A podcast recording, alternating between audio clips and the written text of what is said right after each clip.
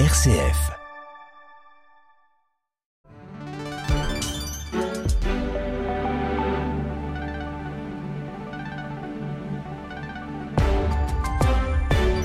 RCF, il est 19h.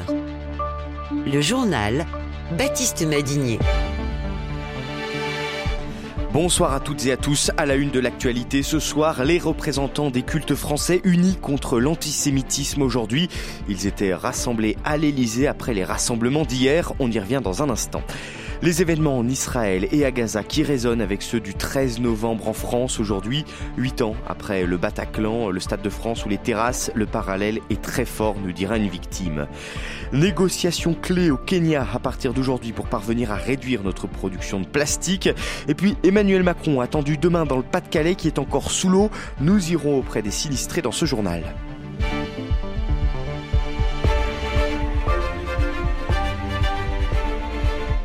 Après les rassemblements contre l'antisémitisme hier en France qui ont réuni près de 180 000 personnes, les représentants du culte étaient donc reçus à l'Élysée aujourd'hui. Et après euh, deux heures de rencontre avec Emmanuel Macron, ces représentants du culte appelaient à l'unité à l'image du grand rabbin de France, Haïm Corsia. Il y avait des musulmans dans, dans la marche et j'allais dire grâce à Dieu, personne n'avait à, à montrer un certificat de baptême ou de circoncision pour participer à cette marche. C'est quand même incroyable qu'on arrive à faire des débats sur tout, euh, parce qu'on n'a pas commencé à compter les blonds, des roux, des bruns, des chauves. Donc, à un moment, il y avait une marche qui avait une dignité incroyable. Il fallait la vivre pour la percevoir, cette dignité, avec ce sentiment d'unité euh, qui fonde la République. Et le président a rappelé quelque chose d'essentiel entre nous tous, c'est qu'il a parlé de l'empathie qu'on doit avoir les uns envers les autres personne ne peut s'enfermer dans sa seule et sa simple souffrance. À ce moment-là, on segmente une société. Et moi, je trouvais très fort les mots du président, qui faisait écho d'ailleurs à nos propres réflexions euh, sur la nécessité de comprendre l'autre. J'ose le dire avec mes mots, qui sont aussi des mots du Talmud, de la Bible, des mots qui disent ne juge pas l'autre avant d'être à sa place. Et donc il faut qu'on fasse cet effort. C'est ça être citoyen. Et de son côté, le recteur de la Grande Mosquée de Paris a assuré que l'antisémitisme ne passerait pas par les mosquées. Dans un esprit de dialogue et de rencontre, les responsables du culte chrétien, cette fois, sont allés justement à la rencontre cet après-midi du recteur de la Grande Mosquée de Paris. Et puis selon euh, Éric de Moulin-Beaufort, le président de la CEF, Emmanuel Macron a encouragé les responsables du culte à multiplier les actions éducatives, en particulier en direction des jeunes. Les jeunes, justement, huit mineurs interpellés et placés en garde à vue ce matin, ils sont soupçonnés d'être les auteurs de chants antisémites filmés dans le métro il y a 13 jours à Paris. Ils pourraient être déférés demain et mercredi devant les parquets de Bobigny et de Nanterre. Une actualité, je vous le disais, qui fait écho ce soir avec celle du 13 novembre, huit ans en arrière. Le 13 novembre 2015, Maxime, Elodie, Quentin, Justine, Thomas, Cécile et 124 autres personnes tombaient sous les balles des terroristes du Bataclan, au Stade de France et dans les bars parisiens. Et pour les victimes, justement, eh bien, ce triste anniversaire résonne douloureusement avec la situation en Israël et l'attaque du Hamas le 7 octobre dernier. C'est le cas, par exemple, pour Arthur Denouveau, président de l'association Life for Paris. Il était le porte-parole des victimes pendant le procès du Bataclan. Écoutez-le. Le parallèle avec le 13 novembre est très fort parce qu'on voit l'ampleur de l'attaque, on voit à quel point ça déstabilise euh, un pays. On voit aussi des images qui ressemblent beaucoup à celles que nous on a pu voir, notamment à la rive partie. Ensuite, les jours qu'on suivi, le fait qu'il y ait toujours des otages, tout ça, c'est des choses auxquelles on a réfléchi parce que nous, euh, la prise d'otages n'a duré que deux heures, mais on est familier avec ce mode de raisonnement et avec la douleur que ça génère. Ce que je dirais aussi, c'est que depuis toutes les polémiques sur savoir à quel point des horreurs ont été commises par les terroristes et ainsi de suite, ça nous paraît tellement euh, indécent, un acte de terrorisme, qu'il y ait telle ou telle exaction qui a été commise, ça reste un acte de terrorisme. Et, et ça, c'est très difficile pour nous. Et puis voir la violence qui se déchaîne dans la bande de Gaza, c'est pas facile non plus. Encore une fois, parce qu'on sait que euh, après l'attentat doit venir une phase de réconciliation et une phase de justice, et que plus l'action militaire est forte, plus cette phase-là sera compliquée. Une interview à retrouver en intégralité sur rcf.fr. On parlait de Gaza sur place. La situation est de plus en plus difficile dans les hôpitaux, notamment. Selon le gouvernement du Hamas, rien qu'à l'hôpital d'Al-Shifa, le plus grand de l'enclave palestinienne, 27 patients et 7 bébés seraient morts ces dernières heures. Des morts provoquées, selon le Hamas, par l'absence d'électricité depuis plusieurs jours, alors que les combats font rage autour de l'établissement. On fait le point avec vous ce soir, Étienne Pépin. La situation est désastreuse et périlleuse à l'hôpital Al-Shifa, a écrit sur le réseau social X le directeur général de l'Organisation mondiale de la santé. Cela fait trois jours, dit-il, qu'il n'y a pas d'électricité, pas d'eau, avec une connexion Internet très médiocre, ce qui a gravement affecté la capacité à fournir des soins essentiels. Et en parallèle, des combats font rage autour de l'établissement. Les chars israéliens assiègent complètement l'hôpital Al-Shifa. D'après le bureau de la coordination de l'aide humanitaire de l'ONU, 15 000 civils sont sur le site et selon le Hamas, 650 patients s'y trouvent. Outre Al-Shifa, le gouvernement du Hamas déclare aujourd'hui que tous les hôpitaux du nord de la bande de Gaza sont hors service. Selon le directeur des hôpitaux dans ce territoire, des patients sont dans la rue sans soins après les évacuations forcées de deux hôpitaux pédiatriques et un autre hôpital de Gazaville, Al-Quds, a cessé de fonctionner dimanche en raison toujours d'un manque de carburant et d'électricité. Merci pour les précisions, Étienne Pépin.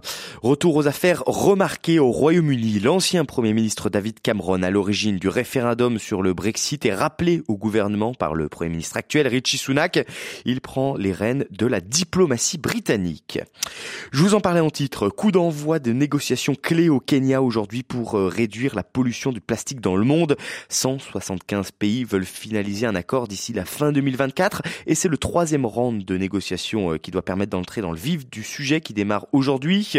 Et selon les, les ONG, entrer dans le vif euh, du sujet, cela veut dire négocier une réduction de la production de plastique dans le monde et établir des normes contraignantes, sauf que tous les pays ne sont pas sur la même ligne. Petite géopolitique de ces négociations avec euh, Muriel Papin, déléguée générale de l'association No Plastic in Maïsi. Il y a des États qui euh, ne veulent pas qu'on aborde cette question-là, notamment les États euh, pétroliers, l'Iran, Arabie Saoudite, euh, Russie, qui sont, je pense, les, plus à la manœuvre sur sur le fait d'empêcher absolument qu'on ait dans le traité des mesures de réduction de la production.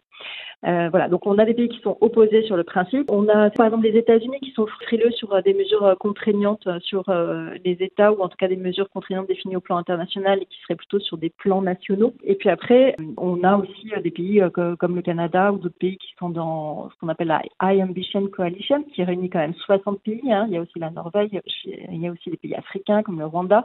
On n'est pas dans un clivage nord-sud habituel, parce que finalement, ils se rendent compte que c'est pas forcément la Chine ou la Russie qui vont les aider à résoudre la crise de la pollution plastique. Donc on a tous les pays qui sont dans la High Ambition Coalition euh, un souhait de réduction de la production de plastique. Et la production annuelle de plastique a plus que doublé en 20 ans pour atteindre 460 millions de tonnes.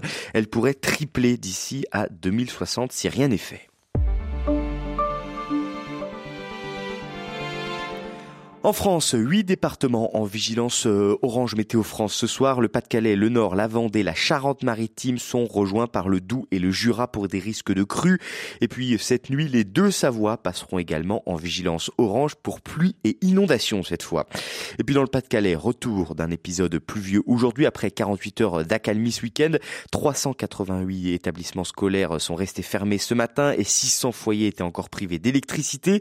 Et justement, Jean Duquesne était matin à la rencontre des sinistrés à Blandec, à côté de Saint-Omer. Les sinistrés des inondations sont tous réunis dans la salle de sport Georges Marquand, devenu un centre de logement d'urgence de la Croix-Rouge. Jean-Pierre a tout perdu. Je suis cardiaque, je suis au bout, on n'a plus rien. Et puis on, ne peut même pas nettoyer, on n'a plus de force. C'est le troisième coup qu'on est inondé. Il y a 20 ans, on a tout fait en deux, mais ici on peut plus. Mais ce coup-ci, j'ai crampé parce que là, n'a rien pu sauver. Rien, rien, rien. C'est la rapidité de la montée des eaux qui a surpris les habitants de Blandec. Présente dans le centre d'urgence depuis ce week-end, Laetitia, accompagnée de sa fille, témoigne tout est allé très vite. Le vendredi, je regardais régulièrement la rivière. Bon, je me disais, ça va, elle est assez loin, elle vient pas dans ma rue. Euh, on n'était pas préparé à partir si vite. Elle est venue d'un coup, donc à minuit et demi, on commence à taper dans les portes. Il faut sortir, il faut venir. On ne sait pas quand ça va déborder, donc il euh, faut vraiment partir euh, à l'instant. Une idée en tête chez les sinistrés. Quand est-ce que le retour à la maison sera possible? Visiblement pas tout de suite selon Fabienne Becquet, présidente départementale de la Croix-Rouge. Alors ça, j'aimerais bien savoir. c'est la grosse inconnue. Les eaux montent à une vitesse incroyable, les rebaissent aussi. Donc euh, dès qu'on n'a plus d'eau, c'est facile. Euh, on mobilise les bénévoles qu'il faut. Ils viennent de partout. Ce matin, on a récupéré des bénévoles de Chambéry, du Haut-Rhin, du Bas-Rhin. On est renforcé de partout, mais euh, pour les activer, il faut vraiment que l'eau s'en aille. Encore un peu de patience pour que la situation se calme. La pluie devrait s'arrêter dans le Pas-de-Calais d'ici le milieu de semaine. Et on apprend ce soir qu'Emmanuel Macron et sa femme Brigitte se rendront demain dans le Pas-de-Calais. Et puis au chapitre catastrophe climatique, le coût des tempêtes Ciaran et Domingo s'est estimé à 1,3 milliard d'euros, chiffre partagé par France Assureur ce matin. On parle de toitures arrachées, de voitures endommagées, d'infiltration d'eau. Ces deux épisodes ont surtout frappé la Bretagne et la Normandie au début du mois. En bref, encore, euh, encore plusieurs interpellations ce matin dans le cadre de l'enquête après la mort de Fayed à Nîmes il y a trois mois.